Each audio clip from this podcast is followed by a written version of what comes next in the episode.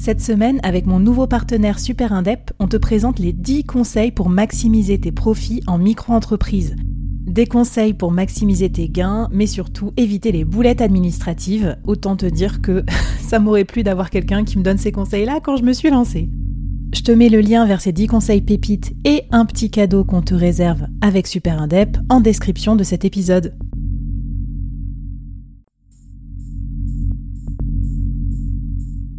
Quoi ressemblerait ton business si tu pouvais être épaulé par les meilleurs experts? Avoir un board de rêve disponible 24 heures sur 24 pour t'aider, répondre à tes questions? Je suis Flavie Prévost et ce board, je l'ai créé pour toi dans ce podcast. Tu es dirigeant, entrepreneur, freelance ou tu vas bientôt te lancer? Ne reste pas tout seul dans ton coin. Inspire-toi des conseils des meilleurs chaque jour par ici, à mon micro. Et si tu l'oses, on te mettra au défi parce que nous, ce qu'on aime bien, c'est te faire progresser vite et bien. Alors bienvenue à toi, bienvenue dans ton board et bon épisode.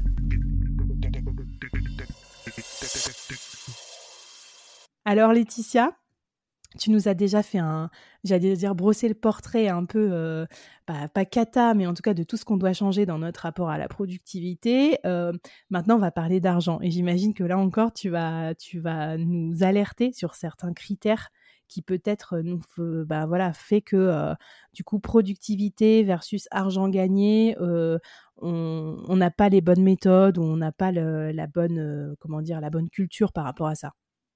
Ouais, absolument. Alors l'argent, en fait, c'est le sujet central, mais c'est, ça reste encore le plus gros tabou.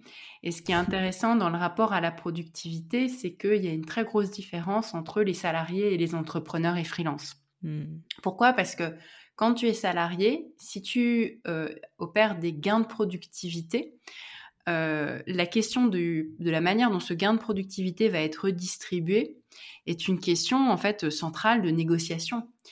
Euh, donc, il y a des périodes de l'histoire où les gains de productivité qui étaient faits étaient bien partagés, c'est-à-dire qu'on augmentait les salaires ou on te donnait plus de temps libre euh, sous forme de congés payés, de vacances, de réduction des, semaines de travail, donc la baisse du temps de travail.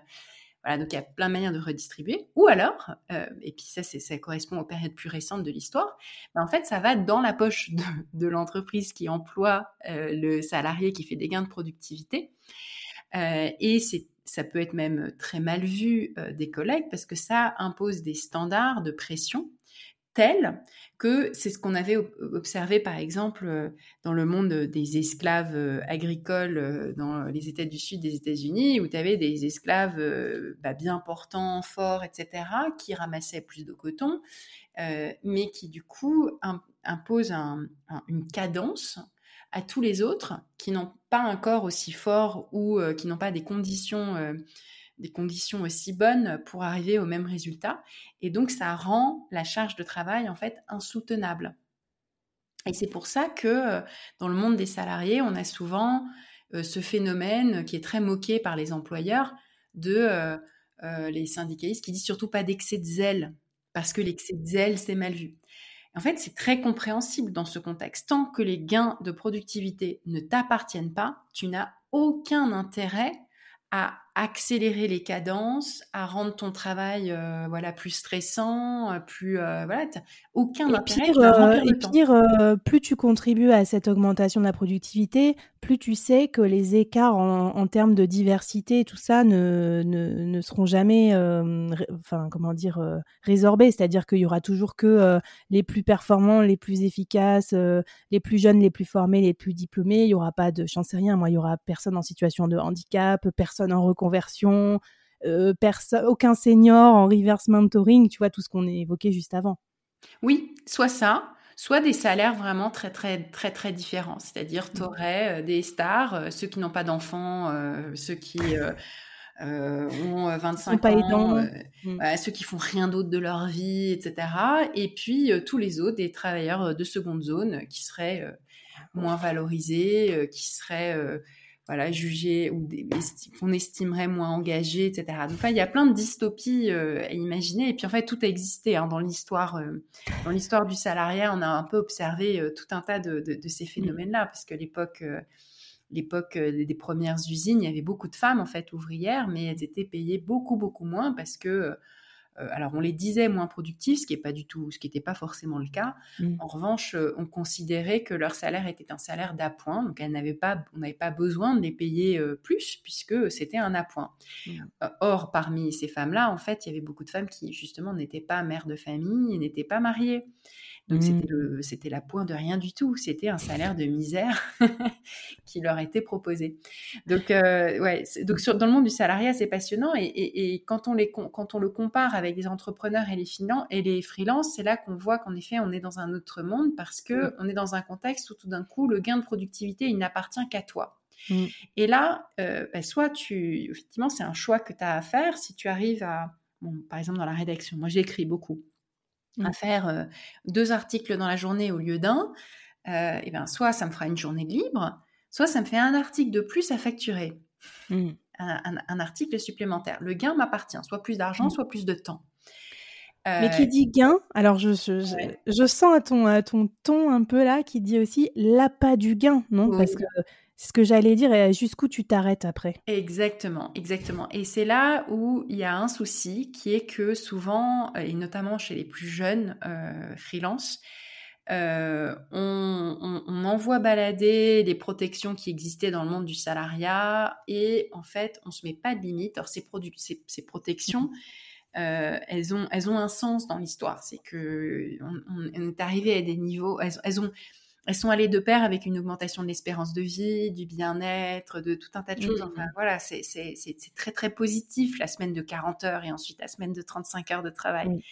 Et donc, les freelances sont là, je m'en fiche complètement, comme ils se fichent complètement de la protection sociale, parce que quand on a moins de 25 ans, on se croit immortel et on se fiche à peu près complètement de tout ce qui est assurance invalidité, euh, considération sur la retraite ou même le service de santé qui va te permettre euh, de traiter mmh. ton cancer. Euh, et en fait, on, en fait cet, on fait cet apprentissage à la dure.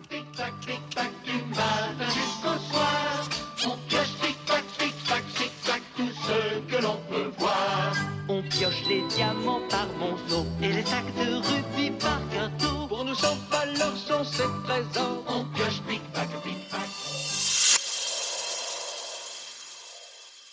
Et c'est pareil avec la productivité. En fait, on doit mettre en balance cet appât du gain qui est très fort, par exemple, dans tous les gens qui, ont, qui sont euh, soumis à un management algorithmique.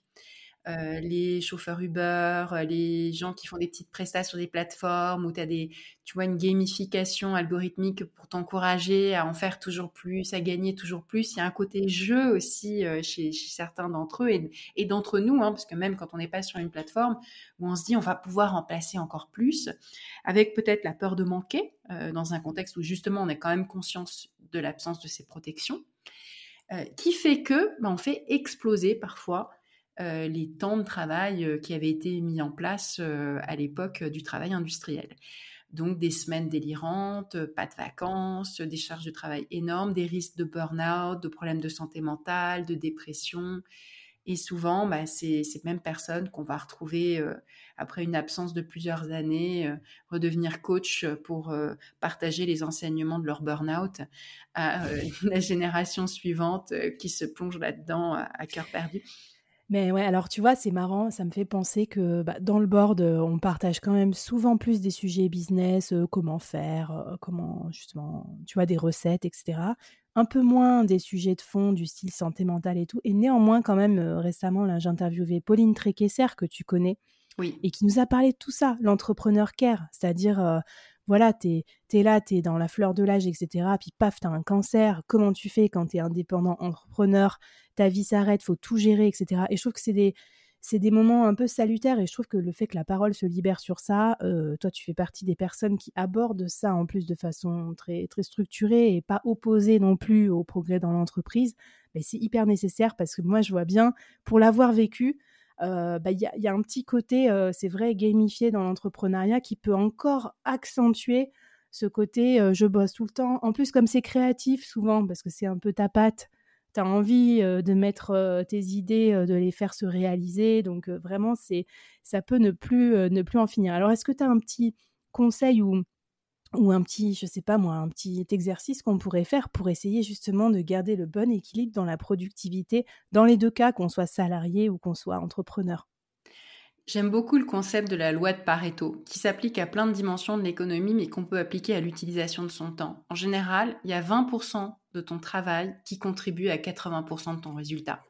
Et c'est quasiment toujours vrai, c'est vraiment une loi de distribution qui est quasiment toujours vraie. Donc au-delà d'un certain seuil, en général, les dernières heures, les dernières heures sont franchement improductives. Et donc garder cette euh, loi de Pareto en tête, ça permet quand même de faire beaucoup mieux, euh, de se dire, de se décider en fait à couper, voilà, à un moment ces dernières heures là très improductives parce que mmh. au-delà d'un certain seuil, en fait, on fiche plus grand chose. Enfin, ça sert pas à grand chose. Ça n'apporte pas grand chose de plus. C'est dommage hein, que, personne n'ait encore inventé le, côté prédictif de la loi de Pareto. Quoi. Tu sais qu'avant de faire ta tâche, tu me dis ah, ça, ça va servir à rien, Flavie. Ça. Ouais. mais euh, ouais, non, mais tu vois, par exemple, prendre le temps de faire des bilans pour voir aussi dans le mois ou dans la semaine qui s'est passée, euh, ou même réfléchir cinq minutes avant de dire oui à quelque chose pour être sûr que ça sera utile. Je pense que ça a l'air de rien, c'est du bon sens, mais il y a peu d'entrepreneurs qui prennent encore ce temps. On est beaucoup dans ce qu'on appelle l'exécution, surtout dans le milieu des startups où il faut tout faire plus vite euh, pour demain, euh, pour avant-hier, encore plus vite, plus vite que ses concurrents, plus vite que la croissance bah, des fois, tu oublies un peu de te dire ah oui, d'accord, je vais faire plus vite que la croissance, mais est-ce que ça sera vraiment utile pour, pour moi, pour l'entreprise? Mais tu as raison, ce, moment improductif est essentiel. C'est pas forcément des bilans. Alors, moi, je passe pas des heures à mmh. faire des bilans sur qu'est-ce que j'ai fait de mon mois, de ma semaine, mmh. etc. Moi, je trouve ça horriblement anxiogène. Mmh. Je déteste ça. Je sais qu'il y a des gens qui font ça très bien, mais l'injonction à devoir mettre en tableau Excel toute ta journée, tout ton travail, moi, ça, ça me crée plus d'angoisse qu'autre chose. J'ai pas du tout envie de le faire. Et puis, ça me rajouterait du travail, en fait, du coup. Ouais. Donc, j'ai pas trop envie. Je préfère euh, prendre un, verre de vin en terrasse euh, plutôt que de faire un, énième tableau Excel pour mesurer la performance de ma semaine. Mm. Mais pour certains, ça marche. Mais en tout cas, c'est ce recul. Et ce recul, que ce soit si, si, le tableau est ton kiff, un tableau, ou que ce soit euh, un moment improductif, assumé où tu vas justement te poser la question euh, qu'est-ce que j'ai fait Est-ce que j'ai fait Ça peut être juste un moment d'introspection en fait. Oui, ou laisser infuser ou passer à autre chose, une autre activité, c'est très bon pour la créativité aussi. Moi, moi, moi je fais un peu les deux. Euh, j'ai beaucoup de moments aussi un peu off. Euh, ça, c'est, je pense, c'est super important. Et puisqu'on parle de ça, Laetitia, tu m'envoies tout droit vers le dernier épisode. C'est un peu l'apothéose. Et alors ça, que je peux te dire qu'il va être cliqué cet épisode parce que le piège de l'optimisation de son temps. Et on est, on est vraiment beaucoup là-dedans. Quand tu regardes tous les papiers, tout ça, c'est comment organiser son temps, le Tetris, etc. Et euh, du coup, tu voulais nous parler de, du sacro-saint agenda et de l'organisation du temps. C'est parti pour le dernier épisode de notre mini-série.